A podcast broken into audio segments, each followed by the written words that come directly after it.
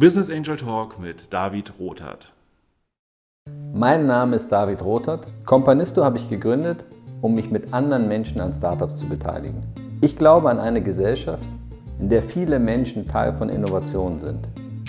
Ich möchte andere aktivieren, damit sie zu Mitinnovatoren und Wegbereitern werden. Und jetzt freue ich mich auf meinen heutigen Gast. Heute für mich äh, was Neues und zwar zwei Gäste. Darauf äh, habe ich mich schon sehr gefreut. Wir hatten ja ein bisschen Herausforderungen, äh, den Termin zu koordinieren ähm, und wollten uns eigentlich auch treffen, aber jetzt machen wir es so. Ich habe heute den äh, Dennis Nagel hier und Pierre Hafeld. Ich würde sagen, ihr stellt euch einfach mal selber vor, weil ihr das bestimmt viel besser könnt, äh, als ich das je könnte. Ja, herzlich willkommen. Ich bin Dennis Nagel aus Berlin ähm, mittlerweile seit 15 Jahren ähm, unternehmerisch aktiv, ähm, verkaufe und produziere Möbel nach Maß, vom Regal übers Bett, über den Tisch bis hin zu schönen Woodpanels, Steelframes und Küchen. Ähm, wir haben unser Büro, unser Hauptquartier hier in Berlin. Heute sitze ich mal im Homeoffice, um in Ruhe hier an diesem Podcast teilzunehmen. Ansonsten habe ich 14 ähm, Standorte deutschlandweit, von Hamburg bis nach München runter und eine große Produktionsstätte in Polen, wo wir die ganze Ware produzieren und herstellen. Genau, und ich freue mich hier heute mich mit euch ein wenig auszutauschen zu diversen Themen. Ja, super. Dann probiere ich es auch mal äh, ähnlich kurz zu halten wie, wie Dennis. Äh, vielen Dank, ähm, David, auch mal für die Einladung. Hätte euch, oder ich hätte mich sehr gefreut, euch heute in Berlin zu sehen, aber Frank Wieselski hat uns dann einen Strich durch die Rechnung gemacht. Glaube, so geht es auch ganz gut. Ja, ich habe, ähm, also oder meine unternehmerische Erfahrung ist halb so lang wie die von, ähm, von, von Dennis. Und es verbindet aber das Thema Online und, äh, und Möbel. Und ich bin in meiner aktuellen Rolle bin ich ähm, Co-Founder und Geschäftsführer von Nukon. Das ist eine B2B-Einkaufsplattform für Einrichtungsprojekte. Habe davor ähm, unter anderem eine Beratung aufgebaut, äh, Konferenzen aufgebaut, äh, auch immer mit dem Schwerpunkt. Aber ich denke mal, wir werden ja gleich bestimmt noch ein bisschen tiefer eingehen Deswegen würde ich so relativ kurz halten. Ja, perfekt. Äh, lustigerweise habe ich ja gerade erst eine, selber eine Regel für unser Gespräch eingestellt, damit wir uns nicht ständig unterbrechen und habe gesagt, lass uns immer die Reihe machen. Jetzt habe ich beim ersten, bei der ersten Option habe ich direkt die Regel gebrochen.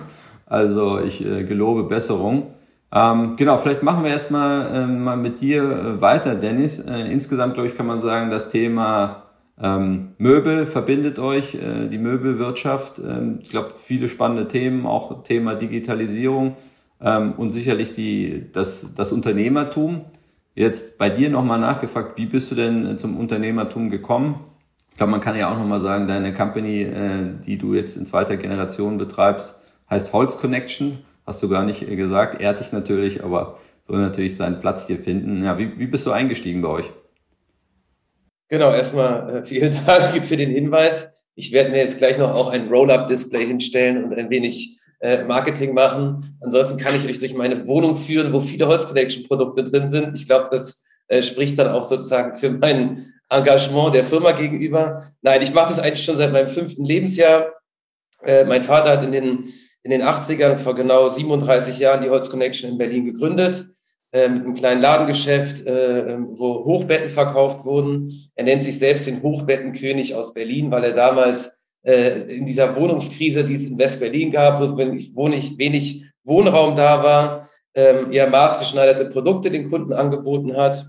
Und ich erinnere mich noch, wie ich irgendwie mit acht, neun Jahren aus der Schule zurückgekommen bin und er hat mir so aus der Werkstatt so Balken mitgebracht. Ja, und ich äh, habe dann bei uns im Regen, im Dunkeln, hinten in der Garage schon gestanden und habe angefangen, diese Balken zu bohren. Das sind die Balken, aus denen ja diese Hochbetten entstanden sind. Ähm, das heißt, meine unternehmerische Tätigkeit war sehr schnell äh, von der Firma geprägt. Und ich habe dann mit 15, 16 angefangen, so ein erstes Hip-Hop-Online-Magazin aufzumachen. Äh, hieß damals rapskills.de. Äh, das war mal so eine, meine erste Interneterfahrung, ja, irgendwie Anfang 2000, ähm, wo wir irgendwie Interviews gemacht haben, Reviews gemacht haben, CDs bekommen haben, auf Konzerte gegangen sind. Und dieses Ganze per ICQ mit irgendwie externen Leuten zusammenzuarbeiten, war so mein Anfang. Und habe das dann eigentlich sozusagen in diese Holz-Connection-Welt langsam reingebracht. Habe dann angefangen, irgendwie die Werbeanzeigen zu gestalten. Ähm, das war damals noch in so kleinen Stadtmagazinen drin, wo wir irgendwie so Viertelseitenanzeigen hatten, wo es dann irgendwie 20 Magazine gehabt, wo es unterschiedlichste Druckabgaben und Termine gab, ja, und das war so meine erste Marketing-Erfahrung. Ähm, hatte eigentlich gar keine Erfahrung, ja, äh, weil ich war ja noch Schüler, aber mein Dad war immer jemand, der gesagt hat, hey, komm, komm, du kriegst es schon hin, das wird was, ja, äh, hier sind 50 Mark, ja, fang erst mal an. Ähm, und äh, hat mich da eigentlich sehr schnell auch immer ins kalte Wasser reingeworfen, sodass ich dann relativ schnell auch irgendwie mich in die Bereiche eingearbeitet habe. Und dann habe ich ähm, in Düsseldorf ein Jahr in so einer Marketingakademie studiert, ähm, Düsseldorfer Akademie für Marketingkommunikation, so ein kleines Privatding irgendwie. Äh, und da waren so die Werber aus Düsseldorf alle. Ja? Und äh, da, damals, das war dann 2007, ähm, kam so das ganze SEO, SEM, Facebook-Thema auf. Ja, das war da vorher schon irgendwo da, aber es professionalisierte sich so ein wenig. Ja, und ähm, ich habe dann irgendwie da meine Diplomarbeit, ja, wie sich dann schimpfte, äh, über Audena geschrieben, äh, aus der Natur, so ein kleiner Online-Möbelshop für maßgefertigte Massivholzmöbel. Ähm, habe da so ein SEO-Konzept und SEM-Konzept und keine Ahnung was entwickelt. Ähm, und das habe ich dann aus diesem Studium heraus gegründet als eigenständige GmbH.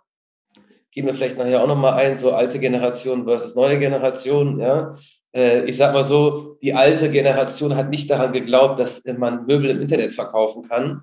Und ich war sehr engagiert und habe mir dann gedacht, wenn halt niemand dran glaubt, dann mache ich selber, habe eine GmbH irgendwie gegründet ähm, und habe dann relativ zügig auch so die ersten, keine Ahnung, was 50, 60, 70.000 Euro Umsatz im Monat gemacht. Ja, wusste überhaupt nicht. Umsatzsteuer-ID hatte ich auch noch nicht gehört. Ja, so äh, erstmal anfangen, erstmal reinkommen, ja, dann erstmal Rechnungen schreiben und gucken, wie wir die Ware zum Kunden kriegen. Ja, also das, wie ich es in den jungen Jahren gelernt habe, sehr pragmatisch ranzugehen, habe ich dann sozusagen in dieser ersten Online GmbH umgesetzt. Und das war eigentlich so der Anfang der Geschichte. Ja, vielen Dank. Äh, bevor wir gleich zu dir, Pierre, kommen und deiner Unternehmensgeschichte, äh, grätsche ich noch einmal nach bei der Frage, ähm, weil, weil man hat ja oft, die, hört man, dass jemand sozusagen in zweiter Generation eine Company übernimmt. Dann gibt es die einen, die sagen, ist ja cool, ins gemachte Nest und so weiter, alles schon vorbereitet. Ähm, und es gibt ja auch die andere Seite, dass man sagt, ein Kontra ist natürlich schon, man hat vielleicht eine gewisse Erwartung. Ja, vielleicht ist man auch damit konfrontiert, dass die Eltern in deinem Fall der Vater gerne sehen würde dass das ja auch weitergeht. Und äh, man will sich auch selber einbringen und kommt dann erstmal als Greenhorn äh, da an und hat lauter Ideen und äh, es hört sich in der Theorie immer alles cool an, aber oft gucken einen ja die Leute dann an und sagen, haben wir eigentlich alles anders gemacht und finden wir jetzt erstmal ungeil, äh, wie du dir das so vorstellst. Und Ahnung hast du bislang ja eigentlich auch noch keine. Ähm, also wie war das für dich und welche Erfahrungen hast du da gemacht? Also meine Erfahrung zu dem Thema ist, dass wir uns, glaube ich, gefühlt 10, 15 Jahre lang gestritten haben. so. Ähm, das Thema hat sich ja sozusagen nicht nur in der, in der Firma abgespielt. Ich hatte dann teilweise ein Büro an einem anderen Ort, ja, damit man sich nicht so stark in die Quere kommt. Ähm, aber das spielt sich ja auch am Essenstisch, am, wenn man gemeinsam essen geht oder wo ich am Anfang noch zu Hause gewohnt habe mit irgendwie 17, 18, 19 ähm, also die Firma ist sozusagen immer extrem präsent, ja. Und ähm, ich glaube, was sich die wenigsten Leute so, so, wenn man jetzt vielleicht Angestellter ist, ja, oder sich nicht in, der, in dieser Szene befindet, in der wir uns bewegen, ja, dass sozusagen dieser, die Firma als Thema sich von A bis Z Tag und Nacht irgendwo drin widerspiegelt. Ja? Äh, sei es irgendwie, dass ich Personalgeschichten habe, dass man in der Produktion Geschichten hat, dass man über Produkte redet, dass man gemeinsam irgendwo auf eine Messe fährt, dass man sich mit Geschäftspartnern trifft. Irgendwo ist immer dieses Thema Holz, Möbel, Produktion und Co. Äh, äh relevant bei uns gewesen.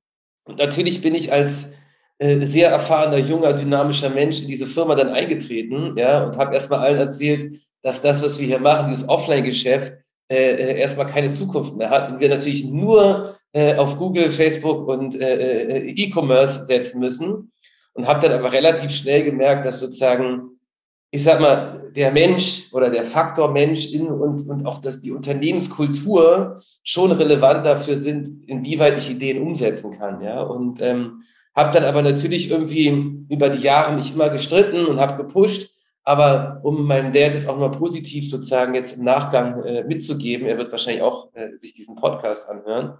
äh, bin ich ihm schon sehr dankbar, dass er sozusagen auch immer geguckt hat, auch wenn ich dann vielleicht meine eigene GmbH gemacht habe, er hat mich natürlich auch irgendwie unterstützt, ja, sei es, dass ich Zugriff hatte auf die Ressourcen, auf die Erfahrungen, ja, äh, ich konnte mich mit ihm hinsetzen, er hat mir Sachen erklärt, gezeigt, mir Tipps und Ratschläge gegeben, ja, äh, oder ich hat, er hat im Sinne von, er hat 40 Jahre Erfahrung und du besser machst es so, ja, äh, sehr EO-konform. Ähm, äh, äh, und das war eigentlich, finde ich, sozusagen etwas, was für mich äh, äh, prägend dann auch war. Ja? Und, äh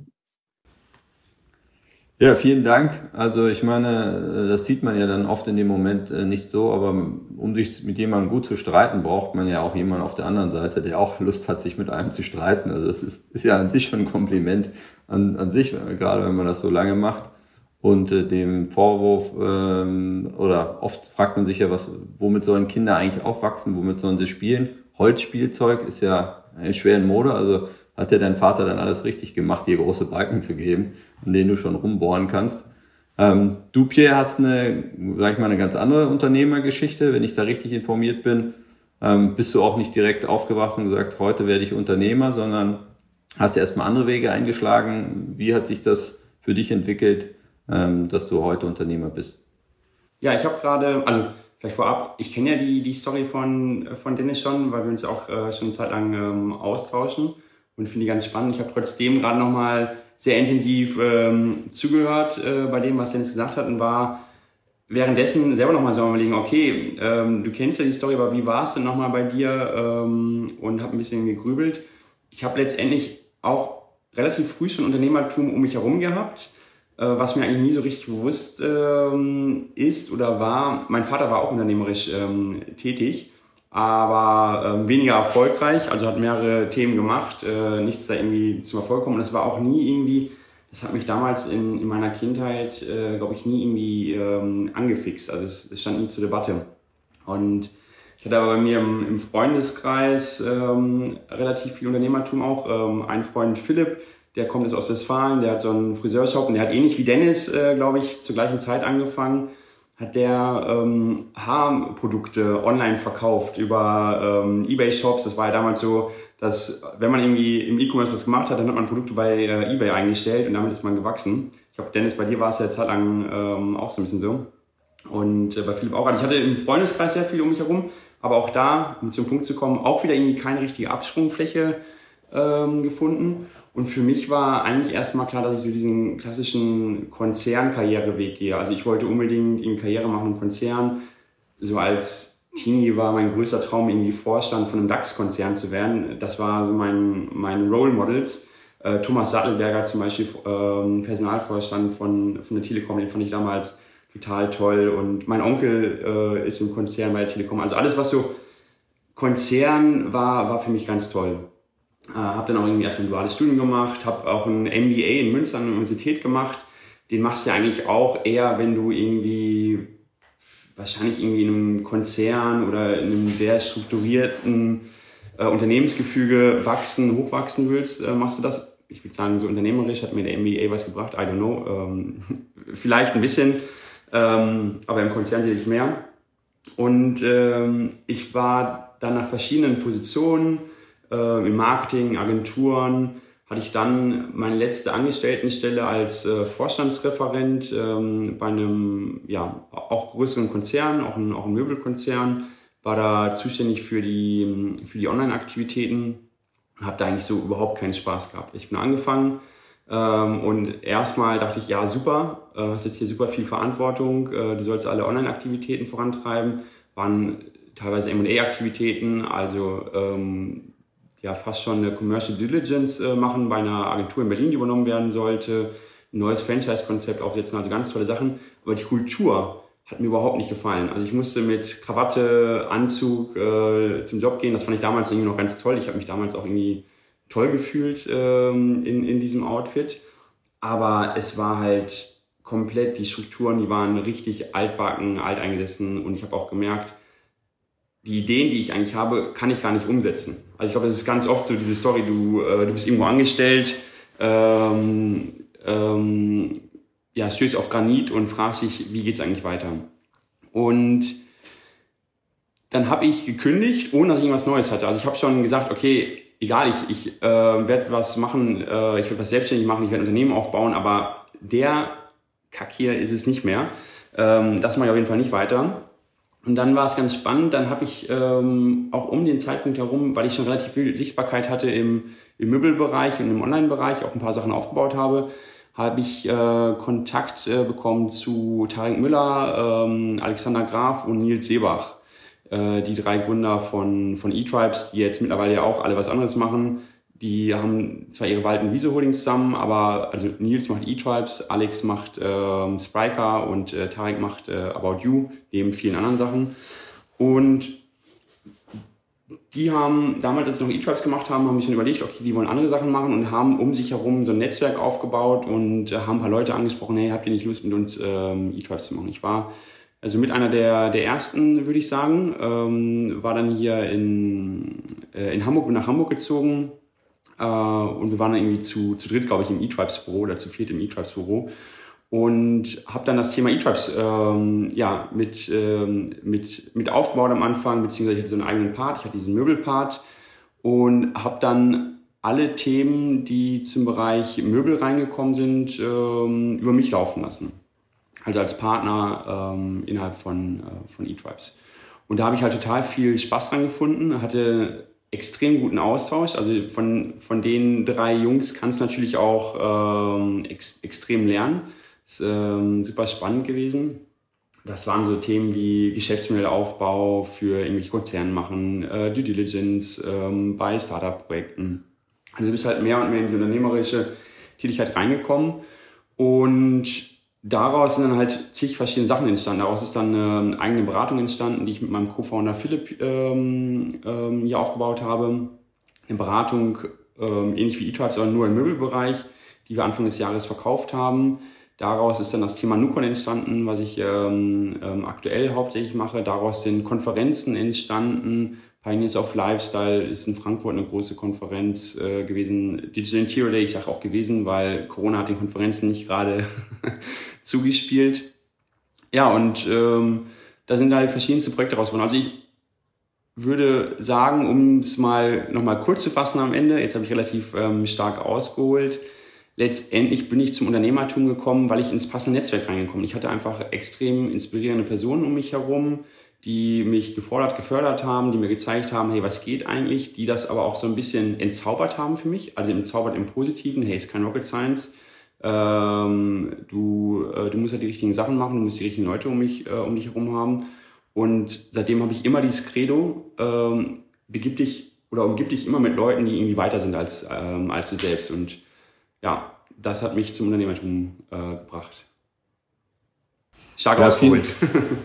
Ja, aber das, das ist, glaube ich, also das kann man aus meiner Sicht auch nicht oft genug betonen, gerade für viele Menschen da draußen, weil ich glaube, immer noch hört man oft, dass, dass viele den Eindruck haben, man wird dann zum Unternehmer, Unternehmerin geboren oder eben nicht, aber äh, ich glaube, die ganzen Beispiele zeigen ja, äh, dass das nicht so ist und dass man sich da reinfuchst und dann macht und äh, Leute trifft und es öffnen sich neue Türen, die, die man einfach nur sieht, wenn man, wenn man sich auf den Weg macht.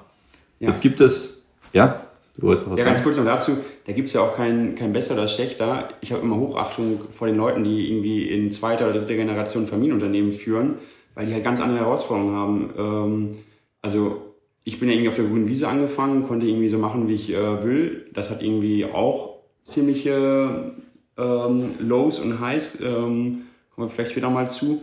Aber Dennis muss sich ja auch erstmal im eigenen Unternehmen beweisen oder jeder, der irgendwie in einer zweiten oder dritten Generation anfängt, muss sich erstmal beweisen und man hat natürlich jetzt irgendwie ein Umfeld mit sehr vielen Unternehmerinnen und Unternehmern um sich und wenn ich das so mitbekomme, denke ich immer so, oh, Chapeau, ey, wie viel Diskussion, wie viel Reibung du da eigentlich ausgesetzt bist und da auch dann immer äh, den, den Content zu finden, das also ähm, Chapeau, extrem herausfordernd und ähm, sicherlich auf gar keinen Fall leichter als auf der Grünen Wiese anzufangen.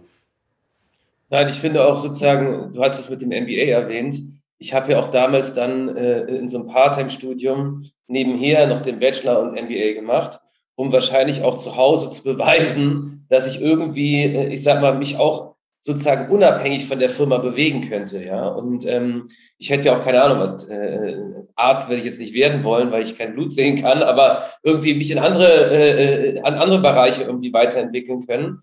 Und da habe ja auch erstmal eine gewisse Zeit gebraucht, um das auch zu akzeptieren, dass mein Weg auch in dieser Firma da drin ist, ja, und dass ich vielleicht nicht nur mit dem äh, mit der Axt da durchrennen kann, ja, und äh, von heute auf morgen alles umkrempeln kann, sondern dass der Prozess einfach vielleicht auch ein Stück länger dauert, ja. Und ähm, das Positive an der an, an der Geschichte ist vielleicht schon, dass ich irgendwie mit 2021 angefangen habe und jetzt 34 bin und seit 15 Jahren den Spaß mache und gefühlt ein Buch schreiben kann über die Themen, die mich schon alle erlebt haben, ja, von irgendwie Produzentenwechsel, Laden aufzumachen, Rechtsstreitigkeiten, verschiedenste Shopsysteme, Anbindungen, tausend Themen, die ja irgendwo dann äh, auch schon in den letzten 15 Jahren passiert sind.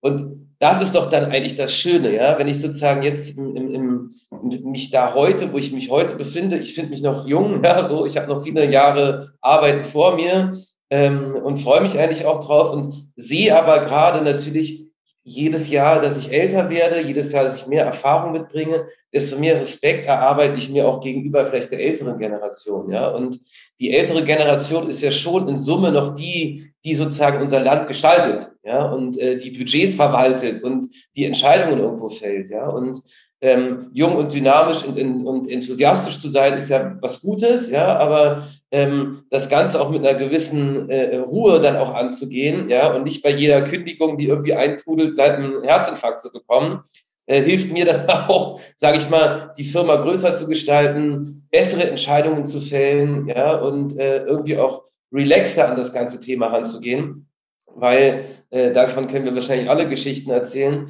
Äh, bei Twitter schreiben sie immer, Unternehmertum ist so manisch-depressiv, ja, morgen, morgen geht die Reise zum, zum Mars und zum Mond und übermorgen ist die Insolvenz vor der Tür, ja, und äh, ich gehe bei, bei McDonalds arbeiten, ja, also diese, dieses, dieses, diese Emotionalität, die in dieser, in dieser Struktur drin ist, ja, ähm, ist weiterhin da, aber je länger ich das jetzt mache, desto relaxer kann ich irgendwie da rangehen und desto positiver empfinde ich auch sozusagen meine Aufgabe als CEO auf der einen Seite, aber auch irgendwo als äh, Unternehmer auf der anderen Seite. Ähm, und das ist eigentlich das, was mich irgendwo auch antreibt, ja, Dinge zu gestalten, voranzubringen, neue Themen anzugehen, immer wieder irgendwo ins kalte Wasser auch reinzuspringen. Keine Ahnung, wenn man ein Studium anfängt, ja, dann kenne ich ja auch niemanden dort, ja, und am Ende bin ich Best Bro von irgendwie 30 Leuten, ja, oder ich bin bei seit zehn Jahren bei EO, so einer Unternehmervereinigung, Entrepreneurs Organization, ähm, wo ich auch irgendwo damals einfach hingegangen bin als 21, 22-Jähriger so ungefähr. Ich kannte niemanden, ja, und heute ist man in so einem Unternehmernetzwerk drin, die Leute kennen einen, sie haben die Story jetzt schon ein paar Mal gehört, ja, und dieser Austausch ist doch dann wirklich das, wovon auch dieser, dieser Antrieb dann lebt, ja. Wenn ich, weil wenn ich jetzt alleine hier im Homeoffice zwei Jahre verkümmere, ja, also ich glaube, da, äh, da, das bin nicht ich, ja. Ich muss raus, ja. Äh, ich sage mir immer, you gotta spend 80% of your time on the street, ja. Der, der Unternehmer, der Verkäufer muss draußen, der muss am Kunden sein, am Mitarbeiter sein, ja, und sich nicht irgendwie hinterm Computer vergraben, ja. Und dieser Hunger nach mehr und Gas geben, ja, das ist so mein persönlicher Antrieb. Darf ich kurz, David, weil Dennis hat gerade seine Steilvorlage einfach äh, gegeben, sind mir einfach zwei Sachen eingefallen. Fallen. Das erste, was Dennis gesagt hat, ich glaube, das ist so die Lieblingseigenschaft, die ich in mir habe und die werdet ihr auch haben, Resilienz. Also das merkt man ja einfach. Äh, wie gesagt hast, manisch-depressiv, den einen Tag richtig gut, den anderen Tag richtig schlecht. Ich glaube, ohne Resilienz kommst du einfach nicht durch den Job durch ähm, durch diese Passion durch. Du musst extrem durch, äh, viel Durchhaltevermögen ähm, zeigen. Ähm, ich, ohne, ohne das geht's überhaupt nicht. Ne? Und äh, die zweite Sache fällt mir gleich wieder ein. ja, dann springe ich kurz dazwischen. Ähm, ich glaube, ein Thema, was ich auch extrem wichtig äh, fand, was, was Dennis angesprochen hat, ist ja das Thema Menschen mitnehmen. Ich glaube, das ist ja so jeder unterschreibt das erstmal, glaube ich, so. Ja, das ist cool, die Leute mitzunehmen und zusammenzuarbeiten und gemeinsam entstehen mehr Ideen, mehrere Generationen. So, ist, glaube ich, sehr schnell gesagt und hört sich alles total nice an und cool. Aber also ich kann es von mir sagen und ich habe es auch schon von vielen anderen Unternehmern gehört, dass auf der anderen Seite die Geduld zu haben, auch die Kapazität, sich wirklich mit den Gedanken äh, und den Perspektiven der anderen auseinanderzusetzen. Auch wenn man jetzt keine demokratische Entscheidung vielleicht trifft als Geschäftsführer, aber die anderen wirklich mitzunehmen und das überhaupt zu können und nicht sozusagen schon wieder beim nächsten Thema zu rennen und eigentlich zu sagen, ja, eigentlich gefühlt habe ich gar keine Zeit lange jetzt hier zuzuhören und überlege schon, wie ich dir jetzt, wie ich dich mundtot mache mit dem Argument, dass wir es jetzt einfach so machen, wie ich es mir vorgestellt habe. Das ist, glaube ich, in der Praxis gar nicht so einfach. gerade wenn man in so eine gewachsene Struktur dann äh, reinkommt, äh, wie du, Dennis. Ähm, also dafür habe ich auch großen Respekt und würde sagen, da, da kann ich noch viel rausholen. Aber dafür ist einfach, also aus meiner Erfahrung her wichtig, wo ich halt einfach auch durch dieses Studium damals viel gelernt habe, wenn wir uns an klassisches MBA-Studium, ja, irgendwie, wir müssen irgendwie eine Analyse machen, wir müssen Marktpositionierung machen, ja, wir gucken uns den Wettbewerb an, wir machen unser Positionierungskreuz, pipapo, ja, das hat mir schon geholfen, irgendwie auch die, die Company so aus der Vogelperspektive zu sehen und jetzt nicht irgendwie so im, im Hamsterrad unten drin mitzuarbeiten, ja, weil ich habe mich schon immer auch dagegen gewehrt, irgendwie so der kleine Verkäufer in so einem Laden am Anfang zu sein, ja, und irgendwie Erfahrung auf der Fläche äh, äh, zu, zu, zu bekommen. Sondern ich habe mich schon relativ schnell auch oben sozusagen bei uns in der Firma da angesiedelt, ja, und habe gesagt, nö, also das da unten mache ich nicht, ja, das habe ich ja gute, haben wir ein gutes Team für die da drin die Profis sind. Und ich sehe mich schon sozusagen in der, als Person für die digitale Transformation, die relativ früh erkannt hat, dass wir irgendwie uns verbessern müssen, verändern müssen, Prozesse anpassen müssen, ja. Und das, was ich halt in der Company vorgefunden habe, war einfach eine Firma, die irgendwie 30 Jahre lang in der Offline-Welt unterwegs war wo bis in die äh, 2000er noch gefaxt wurde. Ja? Und äh, das war aber deren Prozess und deren Flow. Und das will ich jetzt auch gar nicht irgendwie negativ sozusagen darstellen, sondern die haben einfach so gearbeitet. Ja? Und äh, ich bin dann reingekommen und gesagt, also eine E-Mail-Adresse wäre schon mal nicht schlecht. Ja? Und das war schon sozusagen eine Diskussion, ob es eine E-Mail-Adresse gibt. Ja? Und dann im Laufe der Zeit sozusagen vielleicht auch von außen über Input von anderen Unternehmern oder über so ein Studium was bei uns sehr praxisorientiert war. Da waren wir irgendwie, keine Ahnung, vom Silicon Valley über New York bis in Mailand, ja, und haben uns da auch Startups angeguckt und haben auch irgendwie hier in Berlin viel irgendwie auch mitbekommen, ja. Und das zu sehen und so ein bisschen diesen Startup-Spirit, der in, in, Berlin schon sehr, sehr groß ist, in Hamburg auch, ja, ähm, äh, äh diese Ideen da mitzunehmen und sie dann in die Company einzubringen, ja, das finde ich sozusagen eigentlich der, der, die große, die größte Kunst dann, ja. Und eine Firma dann in der Mission auch weiterzubringen. Ja, weil am Ende des Tages, ähm, Sheryl Sandberg hat es mal über uns gesagt, ja, äh, als wir damals in den, vor vier, fünf Jahren bei denen da in den KMU-Beirat mit eingetreten sind, so, das Produkt der Holz Connection ist eigentlich noch das Produkt wie vor 10, 15 oder 20 Jahren. Ja? Das Produkt eines Tischlers gab es auch schon für 100, 500 oder 1000 Jahren. Ja? Also ein maßgefertigtes Bett, ein Tisch, ein Schrank. Ja? Wir sind halt die Guys, die es geschafft haben, das irgendwie anders zu vermarkten, anders zu positionieren, die digitale Transformation reinzubringen. Ja? Und ähm, das Alte mit dem Neuen gepaart, das ist doch eigentlich das Schöne, ja, wo wir drauf, wo ich auch aus der Erfahrung heraus einfach sagen muss, das, was damals war, ist ja nicht alles schlecht. Ja, und auch äh, unser Land, ja, wenn wir jetzt hier in unsere politische äh, Landschaft uns gerade angucken, wo Diskussionen irgendwie auftreten, alles, was mal entwickelt wurde und Ingenieur, ingenieurstechnisch aufgebaut wurde, ist ja nichts Schlechtes. Ja, und meine Erfahrung zeigt einfach, das Alte mit dem Neuen zu verbinden, das ist irgendwie etwas, was einen nach vorne treibt. Und nicht mit dem Finger auf, den, auf die andere, auf die alten Seiten Sachen zu zeigen und zu sagen, alles scheiße, müssen wir alles verbieten und wir fangen jetzt sozusagen neu an, ja, da nehme ich die Leute auch nicht mit, weil sie fühlen sich auf die Füße getreten, ja, die haben vielleicht Erfahrung, 30, 40 Jahre in ihrem, in ihrer eigenen Company und jetzt kommt jemand Neues, ja, und zeigt mit dem Finger auf dich und sagt, das ist scheiße, bitte so nicht weitermachen, ja, und das ist doch sozusagen aber die Kunst des Unternehmers, sich zu wandeln, die Leute mitzunehmen, die Mission zu verändern, sich anzupassen, ja. Was war Strategie im Studium immer, ja? Wir haben so eine Autobahn, wir müssen links und rechts irgendwie die Grenzen definieren, ja, und müssen dann so ein bisschen links, linke Spur, rechte Spur, mal auf den Parkplatz gehen, kurze Pause machen, wieder auf die Autobahn zurückgehen und dann mit Vollgas einfach die Strategie weiterverfolgen. Ähm, und das ist meine Erfahrung eigentlich und äh, ein wenig auch die Kritik an unserer jetzigen Struktur, in der wir uns hier im Lande auch irgendwo befinden, ja. Du hast ja jetzt, das, was du gesagt hast, Dennis, es war ja relativ viel Analyse auch. Also ganz am Anfang hast du gesagt, okay, ich als Unternehmer, der MBA hat mir schon was gebracht, weil ich irgendwie Strategie gelernt habe und Ähm, ja, ich glaube, das kann man, kann man wirklich so sehen, äh, weil die Analysephase einfach ähm, extrem wichtig ist. Und das habe ich immer wieder so auch die in der Review in den letzten Jahren gemerkt, immer wenn ich zu wenig Zeit hatte, so für Eigenkritik, Eigenanalyse, dass ich nicht vorangekommen bin. Also wenn ich irgendwie Phasen hatte, wo ich irgendwie nur noch äh, zu tief in den Themen drin war, habe ich gar keinen Freiraum mehr gehabt, frei zu denken und das ganze Thema zu analysieren. Und ähm, genau, was ich sagen wollte, was mir total geholfen hat, ähm, ich mache jetzt nochmal einen Sprung zurück zu, zu dem Anfang, ähm, Alexander Graf, mit dem habe ich am Anfang relativ viel zusammengearbeitet. Und wir haben ganz am Anfang, haben wir auch mal eine Studie geschrieben, Dennis, du kennst sie vielleicht noch, Knut bleibt sitzen, äh, der Möbelhandel und wie schön es damals war. Und was ich von Alex gelernt habe, ist, ähm, Analysen zu schreiben und daraus äh, zu wachsen. Also Alex hat ja seinen Podcast, ähm, kassenzone.de und er hat am Anfang ganz viel Unternehmen analysiert und daraus gelernt. Und das ist bei mir genauso. Ähm, aus dieser Analyse, wenn du dir ein Unternehmen vornimmst, ich habe teilweise irgendwie fürs Handelsblatt oder für andere Magazine dann irgendwie Analysen geschrieben, keine Ahnung, bolia.com, funktioniert das, funktioniert das nicht, Ikea, wie läuft das? Und ja, hatte ich auch, keine Ahnung, habe ich auch keine Ahnung, ich bin jetzt auch kein äh, Ikea-Experte von Geburt aus und äh, in Schweden einem Möbelhaus aufgewachsen. Aber durch, durch richtig klare, kühle Analysen versteht man einfach sein Umfeld besser und sich selbst auch besser und weiß, äh, wohin man sein Unternehmen lenken kann. Das ist mir also als Steilvorlage zu, zu Dennis Beitrag eingefallen. Aber ich glaube, David wollte auch mal wieder eine Frage stellen oder einen Beitrag bringen. Nee, also erstmal äh, zwei Gedanken kommen mir in den Kopf. Das, das eine ist, ich sollte ab jetzt immer zwei Gäste, also zwei Gäste so wie euch haben, weil dann äh, ist einfach Ping-Pong und ich bin dabei, was ich sehr geil finde.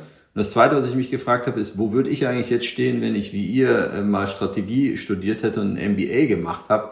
Darüber will ich gar nicht so lange nachdenken, weil ich habe ja einfach nur Jura studiert ähm, und ihr habt jetzt beide gesagt, dass euch das krass geholfen hat.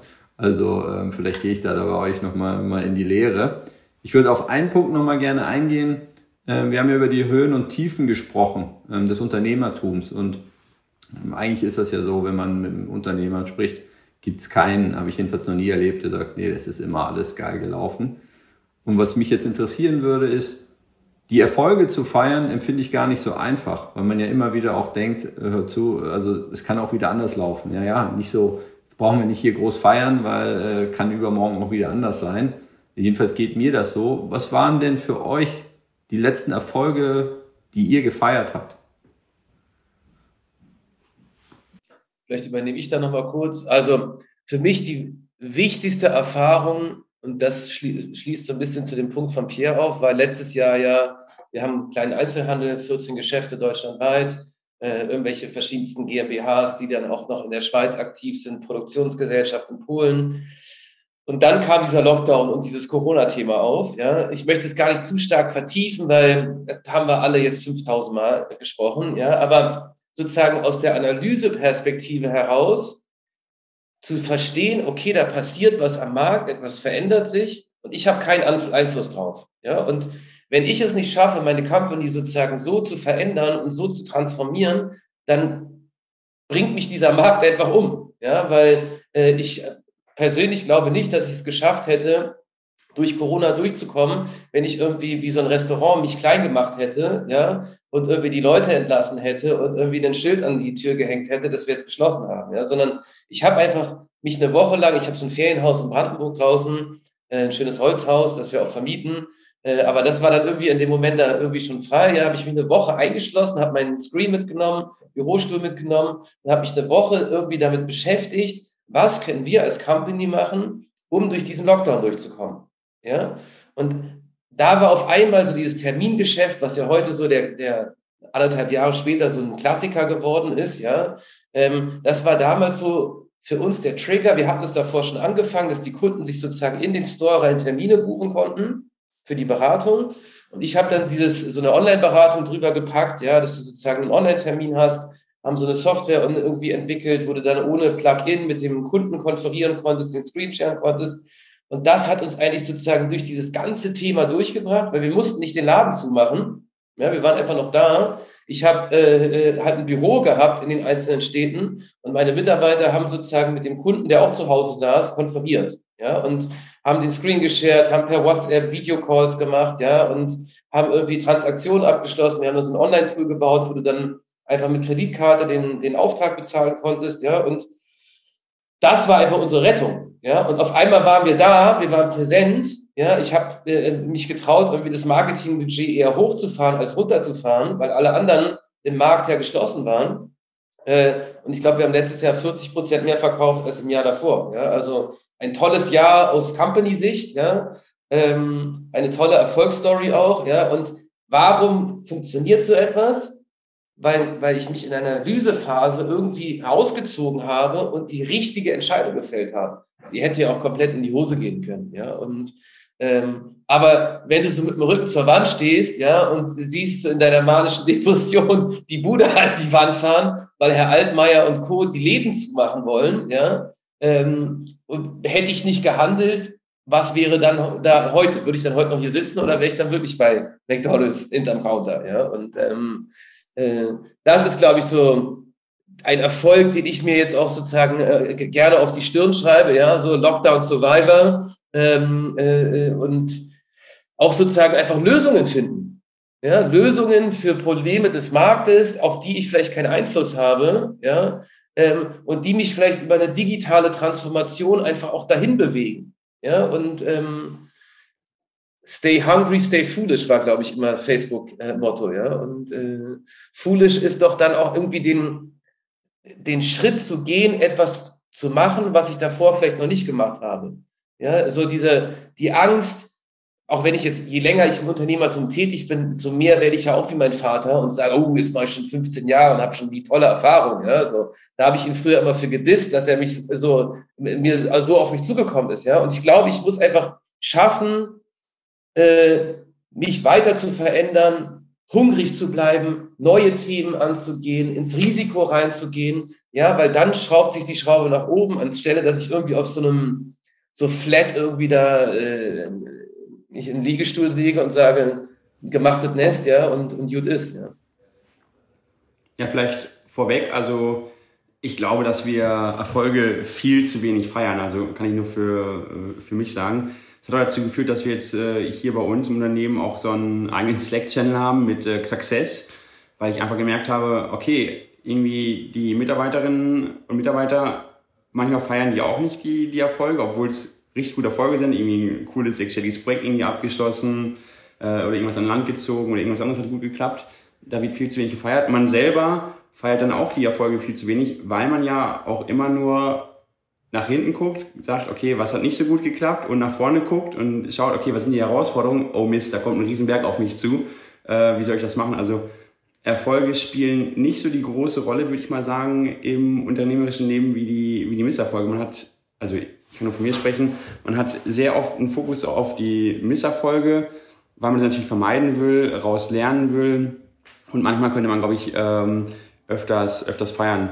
Ähm, habe ich tatsächlich mir sogar auf die Agenda geschrieben, mehr, mehr Erfolge zu feiern. Ab und zu ähm, sage ich hier, okay, wenn wir so und so viele Registrierungen im Monat schaffen, dann hole ich eine Flasche Champagner und probiere das dann irgendwie hier äh, intern zu institutionalisieren. Ähm, ja, aber zur Frage, welcher Erfolg habe ich gefeiert? Mir ist ein Erfolg eingefallen, der schon ein bisschen länger ähm, äh, zurückliegt. Wir hatten ursprünglich mit Nukon ein anderes Geschäftsmodell. Wir sind äh, ursprünglich mal als B2B ähm, angefangen, also haben probiert, Hersteller und Händler miteinander zu verbinden. Aber das ganz anderes, was wir heute machen. Und das hat nicht wirklich äh, funktioniert. Wir haben währenddessen aber auch gesehen, okay, das Modell kommt an, kommt aber bei einer anderen Zielgruppe gut an. Ähm, es kommt bei Interior-Designern, Innenarchitekten, Hotels, Büros, ähm, da kommt das Modell gut an. Und hier intern war der ganze Apparat, äh, die Entwicklung, Sales, äh, Operations, war alles auf den Handel eigentlich ähm, forciert. Und alle wollten auch dieses Geschäftsmodell weitermachen. Da habe ich gesagt, okay, nee, das klappt so nicht das, das wird so nicht funktionieren. Wir werden damit irgendwie vor, vor die Wand fahren. Auch im Gründerteam waren wir uns nicht immer einig, ähm, Philipp und ich, was ist denn der richtige Weg? Mm, und irgendwann haben Philipp und ich uns ähm, ja, dagegen gestellt und haben gesagt, nee, wir haben jetzt zwei Wege. Entweder fokussieren wir uns jetzt weiter auf den Handel, also unser altes Geschäftsmodell, oder wir fokussieren uns jetzt auf das Projektgeschäft Interior Designer, Innenarchitekten und Co. Und da hat die ganze Mannschaft hinter uns gesagt, so ja, ihr habt doch einen Vogel. wir sind doch gerade dabei, ähm, wir machen jetzt hier coole Cases auf, wir haben eine Bestellung aus Frankreich, aus Dänemark, das kommt doch jetzt, gibt uns ein bisschen mehr Zeit, wir wollen das jetzt machen. Und außerdem, wer äh, gibt uns denn die Garantie, wenn wir jetzt irgendwie uns aufs Projektgeschäft forcieren, einen krassen Pivot einlegen, ähm, dass die ganze Technologie, die wir haben, komplett wegwerfen, wer gibt uns denn die Garantie, dass es funktioniert? Ja, keiner. Und ähm, da bin ich dann aber auch wieder mit, äh, mit Philipp in so eine, jetzt haben wir das Wort schon öfters heute verwendet, in so eine Analysephase gegangen, habe gesagt, ey, ähm, vielleicht sind wir wirklich den falschen Markt angegangen, lass uns nochmal ähm, das Kundensegment angucken, lass uns nochmal analysieren, lass uns schauen, ob das funktioniert. Wir hatten währenddessen, da muss man noch sagen, wir hatten sogar ein Kaufangebot ähm, von einem großen Konzern, großen Versandhandelskonzern, äh, kurz vorher für, für das Handelsmodell. Die Transaktion hat aus verschiedensten Gründen hinterher nicht geklappt, aber es war ja so ein Zeichen dafür, das Handelsmodell könnte ja auch irgendwo ankommen. Also es gab extrem viele Unsicherheiten. Was, was machst du jetzt? Und long story short, wir haben uns dann dazu entschieden, gegen die Meinung von allen, dass wir einen Pivot machen und uns auf dieses Projektgeschäft fokussieren. Und als das dann funktioniert hat, als wir gesehen haben, mega geil, wir haben es jetzt umgestellt und es funktioniert sehr viel besser als vorher. Das ganze Unternehmen kriegt auf einmal einen Schub, geht nach vorne. Das war so erleichternd und äh, dass wir gesagt haben, okay, ich kann auch noch Vertrauen in mich selbst haben. Das funktioniert, Entscheidungen treffen funktioniert. Äh, wir haben genau die richtige Entscheidung getroffen. Also das war ein äh, Erfolg. Der ist jetzt schon ein bisschen länger her. Und ein anderer Erfolg, den ich echt ähm, gerne feier, ähm, ist einfach gute Leute zu bekommen.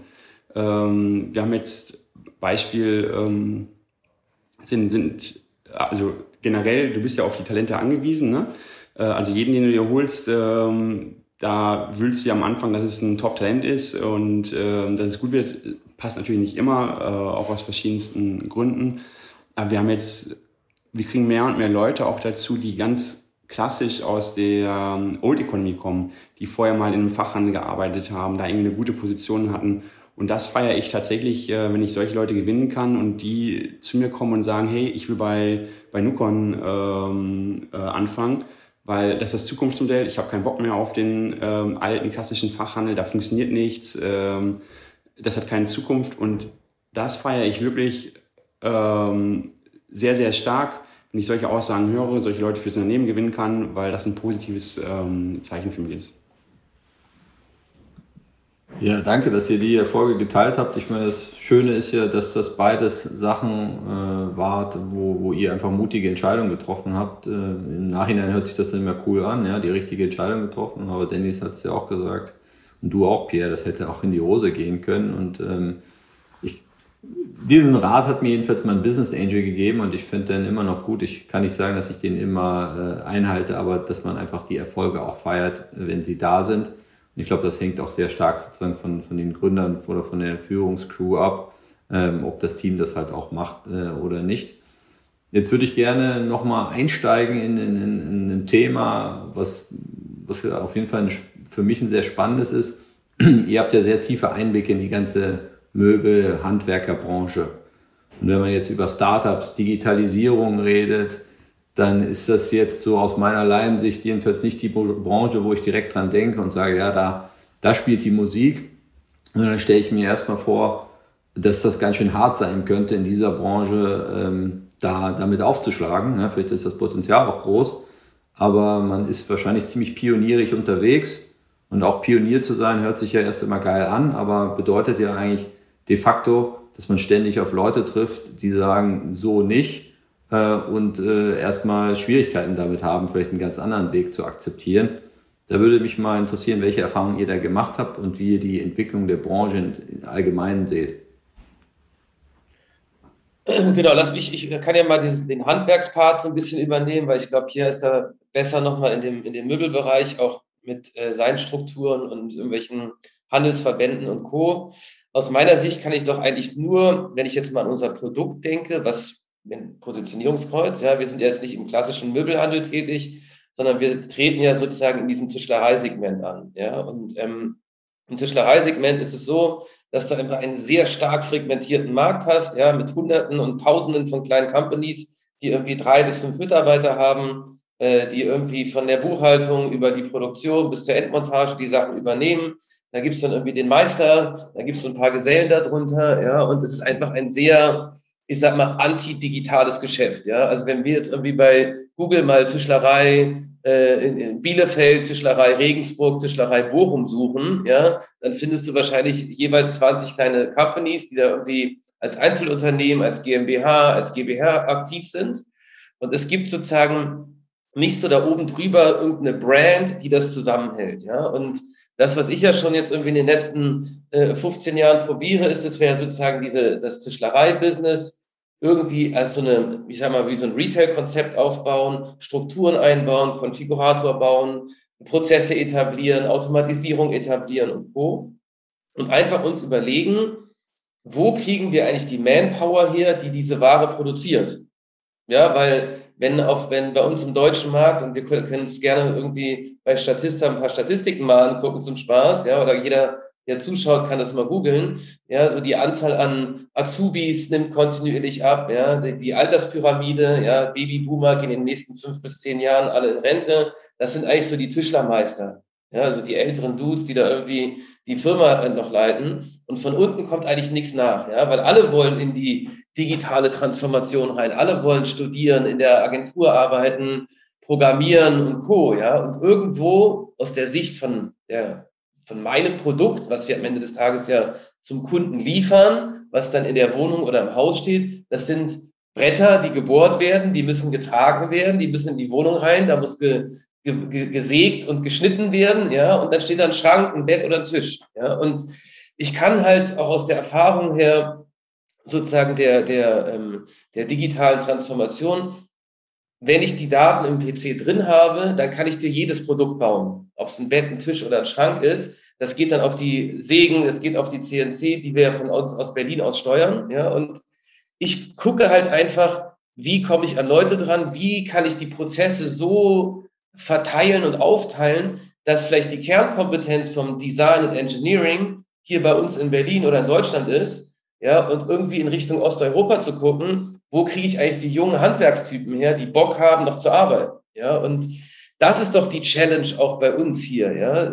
Je mehr digitale Prozesse ich habe, desto mehr werden die Leute auch dahin geschult und gebildet, ja, und die jungen Kids gehen sozusagen in die Amazon AWS Schulung, ja, anstelle dass sie in die Tischlerei Schulung gehen, wo sie an der Säge arbeiten, ja, und das ist aber trotzdem eine Herausforderung, ja, weil wir wollen uns verändern. Wir müssen hier in Berlin äh, äh neue Wohnungen bauen, neue Häuser müssen gebaut werden. Wir müssen irgendwie äh, äh eine Transformation in mehr Green, mehr CO2 hinbekommen. Ja, wie funktioniert das denn, indem jemand irgendwie eine Fassade dämmt, ja, indem er irgendwie ein Dach deckt, ja, und in dem Fenster eingebaut werden. Ja, und diese Challenge, ja, ist das, wo ich einfach aktuell merke, dass der, der Zufluss an neuen Leuten nicht da ist, da kann ich noch so geile Missionsstatements äh, äh, abgeben, ja, so. Äh, der, der Typ muss halt ab 7 Uhr morgens knüppeln, muss den LKW vollladen und muss hier nach, äh, in die Wohnungen rein und die Ware aufbauen, ja. Und wenn er keinen Bock darauf hat, dann macht er halt Amazon AWS Schulung, ja, und äh, äh, bewegt sich in der Welt, ja. Und wie wir das hinbekommen, ja, das ist doch sozusagen das Problem der, dieser Branche. Und Inwieweit mir da Digitalisierung hilft, kann ich dir Stand heute nicht sagen, weil ich habe noch keine Lösung. Ja? Ähm, aber äh, dafür bin ich angetreten, irgendwie äh, mich im Handwerksgewerbe zu bewegen. Ja? Und äh, jetzt irgendwie im, im, im Tischlereisegment anzufangen. Jetzt gehen wir in das Zimmerei-Business rein. Können wir vielleicht zum Schluss ja noch mal ein bisschen erzählen, was so die Next Steps sind, nächsten Produkte. Ja, aber äh, ich kaufe gerade so eine Badezimmerfirma, wo irgendwie der, der Alte in Rente geht, ja, und wo wir irgendwie Badsanierungen noch mit anbieten können, um einfach zu gucken, ja, was können wir machen, wenn die Alten wegbrechen, ja, um dann dieses Know-how auch zu erhalten, weil ich habe in meinem Leben noch nie ein Bad saniert, ja, und der Typ macht das vielleicht seit 50 Jahren, hat Erfahrung damit, ja. Wie kann ich sein Know-how irgendwo abbilden, ja, und dann auch weiterhin das Produkt anbieten? Ja, vielleicht, bevor ich generell noch zum Markt was sage, ähm, vielleicht nochmal, davor war es, das verbindet Dennis und äh, mich auch wieder. Wir sind beides Category Creator und Category Creator ist extrem herausfordernd. Was meine ich damit? Ähm, Dennis und ich, wir sind jetzt beide nicht angefangen, haben gesagt, hey, wir machen den nächsten Onlinehandel auf ähm, und, und vertreiben das, sondern Dennis ist dabei, halt einen extrem konservativen, fast hundertprozentigen analogen Prozess zu digitalisieren, das ganze Thema ähm, Tischlerei-Business, äh, Individualisierung an den Kunden zu bringen. Und ich bin dabei mit dem Team das ganze Thema ähm, Projekte, die 100% analog sind, die 100% vom stationären Handel getrieben sind, da gibt es keinen digitalen Player, ähm, das ins Digitale zu bringen. Und als Category Creator in einem Markt, egal ob du den Möbelmarkt anguckst oder anderen Markt anguckst, hast du den, die Challenge, dass du ja niemanden dabei hast, der das eh nicht weit mit dir voranbringt. Also du bist derjenige, der neue äh, Marktgesetze aufstellt, du bist derjenige, der was Neues aufbaut. Und Beispiel, ich will nicht sagen, dass es einfacher ist, aber wenn du jetzt irgendwie ähm, Tierscooter oder Lime-Scooter, ähm, wenn du in den E-Scooter-Markt gehst, dann hast du vier, fünf Player, die massiv nach vorne gehen und die gemeinsam den Markt äh, entwickeln. Und bei Dennis und mir ist es so, Dennis entwickelt den Markt für sich, ich entwickle den ähm, ähm, Markt für mich oder äh, für uns und wir probieren erstmal ähm, generell was äh, voranzubringen. Ähm, das ist eine, also Category Creator als, als große Herausforderung, also vom Category Creator zum Category Leader ähm, zu werden. Und das andere, wenn du den äh, Möbelmarkt generell anguckst, auch so aus der Erfahrung der letzten Jahre mit, mit der Beratung, die wir aufgebaut haben, ist eigentlich immer, alle Impulse sind aus der, von den Herstellern gekommen. Also Hersteller, die gesagt haben, hey, ich bin Hersteller, ich bin abhängig von der Großfläche. Also Großfläche heißt halt Lutz, Höfner, äh, und, äh, und Co. Ja, die Abhängigkeit wird immer größer. Was kann ich machen, ähm, um den direkten Weg zum Konsumenten gehen, ohne meinen Handelspartner zu verlieren? Und da hast du natürlich Restriktionen, du hast Angst davor, ähm, deine Händler zu vergrauen, die zu verlieren. Und von Händlern ist eigentlich bis vor Corona überhaupt nichts gekommen. Also als Corona gekommen ist, habe ich wirklich jeden Tag irgendwie zwei Anrufe von Händlern aus Deutschland gehabt, auch von größeren, die gesagt haben, hey Pierre, ähm, ich habe es verstanden. Die letzten Jahre habe ich immer nur irgendwie Peanuts investiert. Ich will jetzt 10 Millionen Euro in die Hand nehmen, was soll ich denn machen? Ich dachte, ah, okay, vielleicht ein bisschen spät ähm, äh, dran. Aus all diesen Ambitionen ist bis heute auch nichts geworden. Also ich kenne keine Ambitionen, die richtig, ähm, richtig äh, geflogen sind. Wenn was fliegt, dann sind es halt die, ähm, die Hersteller. Und da sehe ich aber eine andere Herausforderung. Ich bin halt ein extrem großer Freund von D2C-Brands, ähm, Direct Consumer, also ähnlich wie, wie Dennis das mit, äh, mit Holz Connection ähm, macht ähm, oder anderes. Es gibt in Amerika gibt es zum Beispiel im Büromöbel-Segment einen, Branch heißen die, Branch Furniture, die äh, die Büromöbel machen. Und ich persönlich glaube, die Zukunft liegt in D2C-Brands ähm, oder Marken, die das Geschäft ähm, selber in der Hand haben. Keiner oder keiner ist vielleicht ähm, zu stark, aber diese klassische Handelsfunktion, ähm, die wird halt immer schwächer. Hey, ich habe hier zehn Marken für dich, ähm, dort kannst du auswählen, die, die braucht keiner mehr. Mm, und das ist sicherlich so mit, mit die, die größte Bewegung, die wir im Markt haben, dass wenn was Neues entsteht, sind es die 2C-Brands, ob es von klassischen Herstellern getrieben ähm, ist oder halt von neuen Unternehmen, von neuen Startups, die halt im Kern extrem gute Marketingmaschinen sind. Also die haben ja oft kein Produkt-Know-how, die sind im Produkt oft nicht gut, auch nicht notwendig, weil was sie gut können, ist denen äh, die, die, die Marketingkanäle gut zu äh, attribuieren. Ähm, das kriegen sie hin. Ja, das vielleicht zur. Aber trotzdem, vielleicht, da nochmal kurz noch, ja. wenn ich da einspringe. Aber sozusagen, das, was du doch vielleicht nochmal noch mal schildern könntest, ist doch sozusagen auch die Power des Marktes. Ja? Also, wenn ein mhm. Markt über Jahrzehnte gewachsen ist und Strukturen hat, wo der Handel sozusagen bei irgendeinem Verband einkaufen muss, ja. wo ich in Verbänden sozusagen strukturiert bin. Und jetzt probiere ich sozusagen mich zu verändern. Sei es, ich bin jetzt der Hersteller oder ich bin der Händler, dann komme ich doch wieder sozusagen in dieses Konglomerat rein. Ja, und das, ja, ja. Äh, vielleicht aus der Sicht nochmal gesprochen. Ja, sehr gerne. Also ich kann ja ähm, mal das im Kleinen schildern, weil uns das auch immer wieder äh, passiert. Also ich würde mal sagen, ich bin schon extrem gut mit den Herstellern äh, und auch den großen Herstellern vernetzt. Aber auch wir haben immer das Gefühl, oder nicht das Gefühl, sondern auch wir laufen immer wieder auf, äh, auf Mauern zu. Den Hersteller, ähm, großer Name, der mit uns zusammenarbeiten will, ähm, der böse Onliner. Äh, wir arbeiten dann zusammen und dann kriegt der Hersteller wirklich Anrufe aus dem klassischen Handel, hey, äh, mit Nukon zusammenarbeiten, das finde ich aber echt doof, äh, weil Nukon ist ja ein Onliner und ich habe ja hier den Laden stehen, ähm, äh, bitte arbeite nicht mit Nukon zusammen. Das ist im Kleinen, das kriegen wir gut durchbrochen, weil wir auch genug ähm, Druck dahinter haben und weil die Hersteller uns auch äh, ähm, vertrauen.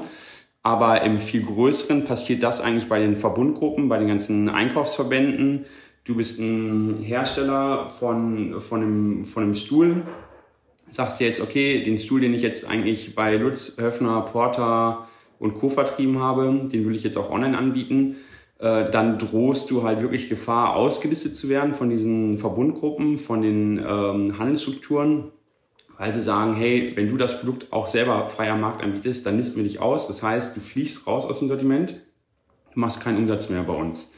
So, davon darf man sich nicht ermutigen lassen. Also viele Hersteller machen das. Aber ein, ein Händler kriegt ja heute auch gar nicht mehr mit, was sind denn die ganzen Vertriebswege, wie viel Umsatz machst du denn ähm, auch darüber? Also es gibt Hersteller, die ich kenne, die machen wirklich mittlerweile irgendwie 40 Prozent Online-Umsatz, also Online-Umsatz über Online-Händler, über Online-Kanäle und 60 Prozent über diesen klassischen Weg. Und dann gibt's aber die, die einfach sagen, nee, ich habe äh, so viel Angst ähm, vor der Verbundgruppenmafia, vor der, vor der Handelsmafia, ähm, ich mache das nicht. Jetzt finde ich aber das Tragische, die Händler und die Händlerstrukturen, die schreiben eigentlich den Herstellern vor, wie die Vertriebswege ähm, sein müssen. Aber selber sagen sie jetzt in der Not, äh, haben sie durch Corona gemerkt, okay, äh, mein ganz klassisches ähm, on, ähm, Stationär-Only-Modell funktioniert ja nicht. Ich selber probiere jetzt diese Produkte auch in den, in den Online-Kanal zu geben. Ähm, also und, und das finde ich extrem kritisch, dass ähm, das, ähm, das geht auch überhaupt nicht. Und ähm, da, da wehren sich aber auch genug Hersteller meiner Meinung nach ähm, mittlerweile. War dir das explizit genug, Dennis, oder? Ich, ich finde es ja wichtig, weil ja nicht jeder sozusagen die ja. Struktur des Marktes ja. versteht. Ja? ja. Wir, wir, arbeiten hier in einem Marktsegment, das macht, glaube ich, 40 Milliarden Euro Umsatz. Irgendwie 20 Milliarden im Accessoirebereich, 20 Milliarden im Großmöbelbereich. Ja? Ich, mhm. ich halte mich jetzt nicht in diesem Segment auf, wo es irgendwie um Accessoires geht, ja, und, und Einrichtungen ich sag mal, die Grabbelkiste bei XXL Lutz, wo ich eine, eine Bockwurst esse und mir dann Teelichter kaufe. In dem Segment bin ich nicht unterwegs, sondern ich gucke mir schon eher Warenkörbe irgendwie zwischen 3.000 und 30.000 Euro an, ja, äh, was für uns sozusagen als Company einfach relevant ist, was sehr viel, sehr planungsintensiv ist, was jetzt kein SB-Mitnahmemarkt ist für 19 Euro Regal, ja, und was auch ein anderes Kundensegment anspricht, ja. Und ich merke ja. einfach, was du vorhin gesagt hast mit dem, in dem D2C-Segment, wir haben ja jetzt Holz Connection ist ja bei uns sozusagen die, die Hauptbrand. Und was ich in den letzten Jahren irgendwie gemacht habe, ist ja noch so kleine Satellitenbrands drumherum zu bauen. Einfach so pure online, Mini-E-Commerce-Shop. Ja, wir, bauen, wir launchen jetzt irgendwie in zwei, drei Monaten den ersten Pasch, äh, den ersten Shopify-Shop, ja, ähm, mit äh, Regalkonfigurator, Schrankkonfigurator. Ähm, einfach in einem Segment mit einer klaren Positionierung als D2C-Brand, ja, online sozusagen first, ja, äh, Kundenakquisition funktioniert nur über Instagram, Facebook und die paar anderen Kanäle, die es da noch gibt, ja, und das ist doch, glaube ich, sozusagen der Vorteil, dass auch wenn diese Brand vielleicht nicht funktioniert, kann ich einfach offline schalten, ja, und mhm. ähm, ich habe verschiedenste Segmente, in denen ich mich bewegen kann, ja, wo ich schauen kann, wie, wie, wie, wie funktionieren die KPIs, ja, wie sind die Akquisitionskosten? Ähm, in welchen Märkten funktioniert es überhaupt? Ja, ein Audena-Produkt von uns zum Beispiel funktioniert sehr gut in der Schweiz. Da ist der Kunde irgendwie in diesem Massivholzsegment drin. Ja, der ist auch online-affin, der bestellt auch gerne online. Äh, im, Im deutschen Bereich haben wir eher sozusagen irgendwie Regale und Schränke, Einbaulösungen, wo der Kunde sich dann Termin in den Store reinbucht, wo er vielleicht in, in, der, in der Erstakquise einen Videocall mittlerweile macht, sich erstmal informiert, sich rantastet ans Produkt, dann in die Beratung einsteigt und dann im Follow-up per E-Mail irgendwo betreut wird. Ja, und das sehe ich halt irgendwie, äh, wenn ich zum klassischen Händler gehe, halt gar nicht. Ja, so, also, ähm, und wenn ich zum Hersteller gehe, welchen Hersteller gibt es in Summe, der irgendwie kleine Stores in der Stadt, in der Innenstadt drin hat, ja, der über ein CRM-System mit den Kunden connected ist, der irgendwie probiert, digital die Prozesse zu beschleunigen und zu vereinfachen, ja, ähm, würden uns jetzt, wenn wir äh, analysieren, würden bestimmt welche einfallen. Aber wenn wir uns in diesem großen 40 Milliarden Euro Topf bewegen, ja, dann wird es schon irgendwo schwer, ja. Und ähm, deswegen Category Creator, spannendes äh, Wort, finde ich äh, nehme ich jetzt mit ja, und werde es weiter pushen. Aber das ist doch das sozusagen, wo ich auch aus der Sicht der jungen Guys irgendwie noch sehe, ja, naja, was passiert denn, wenn oben wirklich mal was wegbricht?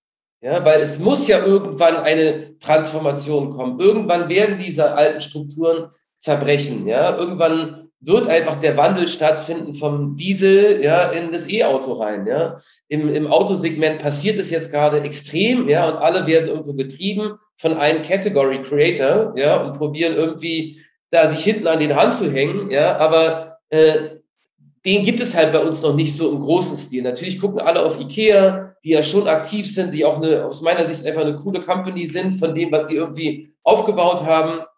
Äh, sie sind jetzt sozusagen weiterhin leider irgendwie derjenige, der irgendwie die Container durch die Welt schippert, ja, und äh, äh, im Dieselboot äh, ankarren, ja, und das, was ich halt sehe, ist diese Just, also Just-in-Time fertigen, On-Demand, ja, äh, Visualisierung, wir zeigen dir was, wir können dir eine Virtual Reality Brille aufsetzen, wenn du es willst, ja, wir können dir aber auch Renderings geben, wir können dir die Sachen zeigen und dann on-click wird die Ware lokal produziert, ja, und ähm, das ist doch eigentlich das, wo ich so auch meine Mission sehe, ja, weil warum soll ich Container um die Welt schippern, wenn ich es auch hier sozusagen irgendwie mit einem Roboter fertigen kann, ja, und äh, effizient an den Kunden ranbringe mit kurzen Wegen und, und mit, mit, mit guten Prozessen, ja, und das treibt mich dann einfach an, ja, und äh, wenn ich dann diese alten Strukturen höre, ja, und ich habe ja auch schon Gespräche mit so Damen und Herren geführt, das kann ich einfach so nicht mehr hören, ja, und ich glaube, das ist gut, dass sie das machen, das ist deren Segment, ja, äh, äh, das Segment wird auch jetzt nicht morgen aussterben, ja, und morgen werden alle Möbel, äh, äh, äh, Betonklötze am Arsch der Welt, ja, irgendwo zumachen, sondern der Kunde wird teilweise noch hinfahren, aber wir als Generation haben doch die Chance, auch Sachen sozusagen zu verändern. Niemand zwingt mich zu XXL Lutz zu gehen oder zu Ikea zu gehen. Niemand. Aber da, da gibt es auch diesen schönen Spruch von Jeff Bezos, solange sich der Wettbewerb auf uns konzentriert und wir uns auf den Kunden konzentrieren, ähm, geht alles gut aus. Und das ist so ganz typisch für die Branche. Kann ich noch eine kleine Anekdote erzählen. Ich bin mir sicher, dass viele auf Holz Connection gucken und viele gucken auf, äh, auf Nukon so, ey, ähm, der böse neue Wettbewerb, so, hey, ähm, du hast ja genau die gleichen Möglichkeiten wie wir. Wir machen doch jetzt hier irgendwie kein, kein Rocket Science, also Dennis ist ja jetzt kein ausgebildeter Raketenwissenschaftler, ich auch nicht sondern wir äh, ist ja einfach solides äh, Unternehmertum, ähm, was wir hier machen und andere haben ja auch die Möglichkeiten. Ähm, wir hatten, also wir bewegen uns ja wirklich auch in einem sehr markenaffinen Spektrum. Also du musst dir vorstellen, du willst ein Büro ausstatten, dann brauchst du irgendwie heute mittlerweile irgendwie 30, 40 verschiedene Marken. Da sind viele Premium-Marken auch dabei, genauso im, im Hotelbereich. Und äh, das war, glaube ich, letztes, äh, letztes Jahr, genau, letztes Jahr war das. Da hat sich ähm, ein ein Händler ähm, bei uns auf der Plattform getarnt als, äh, als Interior Designer. Also wir haben eine relativ harte Tür, du kommst nur als, als B2B-Kunde rein, Händler darf nicht rauf, sondern wirklich nur Projektkunden. Und der Händler hat sich dann bei uns auf der Plattform eingeloggt und hat ganz, ganz viele Screenshots gemacht von der, von der Plattform, so welche Produkte wir zu welchen Preisen anbieten. Wir haben ja bei uns auch ähm, stark reduzierte Preise, also wir haben ja keine, keine B2C-Preise, du hast ja wirklich eine sehr dynamische Preisfindung bei uns fürs Projekt. Das heißt, ein Schreibtisch kaufst du bei uns ja wesentlich günstiger ein, wenn du ein äh, Büro ausstattest mit 100 Arbeitsplätzen, als wenn du jetzt irgendwie auf der Fläche kaufst. Auf jeden Fall irgendwie äh, Screenshots gemacht und wir haben natürlich am Anfang auch Growth Hacks gehabt, gehabt. Also ähm, jetzt mittlerweile haben wir die, die meisten Hersteller wirklich auch direkt angebunden, aber am Anfang haben wir auch ähm, ähm, Onliner angeboten, die uns auch verschiedene Marken zur Verfügung gestellt haben. Das wäre nur so als Hintergrund. Ähm, na, auf jeden Fall, um, um zurückzukommen zur Story, der Händler hat sich ganz viele Screenshots gemacht und hat dann, der muss wirklich Wochen darauf verwendet haben, das irgendwie orchestriert haben, hat dann so einen Brandbrief in die Branche geschrieben an alle großen Hersteller. Ähm, und der Wortlaut muss irgendwie gewesen sein, hier, guckt euch mal die Screenshots an, der, der böse neue Player Nukon ist da am Markt, äh, der vertreibt eure, eure Produkte, das kann doch nicht sein, ähm, warum wird das ähm, geduldet? Und das Witzige war, das war die beste Marketingmaschinerie für uns in dem ganzen Jahr. Wir hatten ähm, danach super viele Anfragen von Herstellern, die uns noch nicht kannten, die gesagt haben, hey, super, Nukon, wusste ich noch gar nicht, können wir denn mitmachen? Gibt es eine Möglichkeit für uns? Und äh, das wollte ich einfach nochmal erzählen, diese Anekdote, weil das so typisch ist für die Branche. Lieber ähm, gucken, was macht der Wettbewerb ähm, ähm, besser als du, anstatt selber zu innovieren und selber zu sagen, okay, was muss ich machen, um den Kunden glücklich zu machen? Und ich glaube, das können wir halt wirklich äh, aus tiefster Überzeugung sagen wir machen halt hier das, was für den Kunden am besten ist. wir schauen nicht nach links und rechts, ähm, uns sind andere Modelle eigentlich so ziemlich egal, sondern wir sagen immer wieder hier, hey, kopieren braucht ja keiner, sondern du machst das, was für den Kunden am besten ist und das bauen wir auf und das ist bei Dennis genauso. Ne?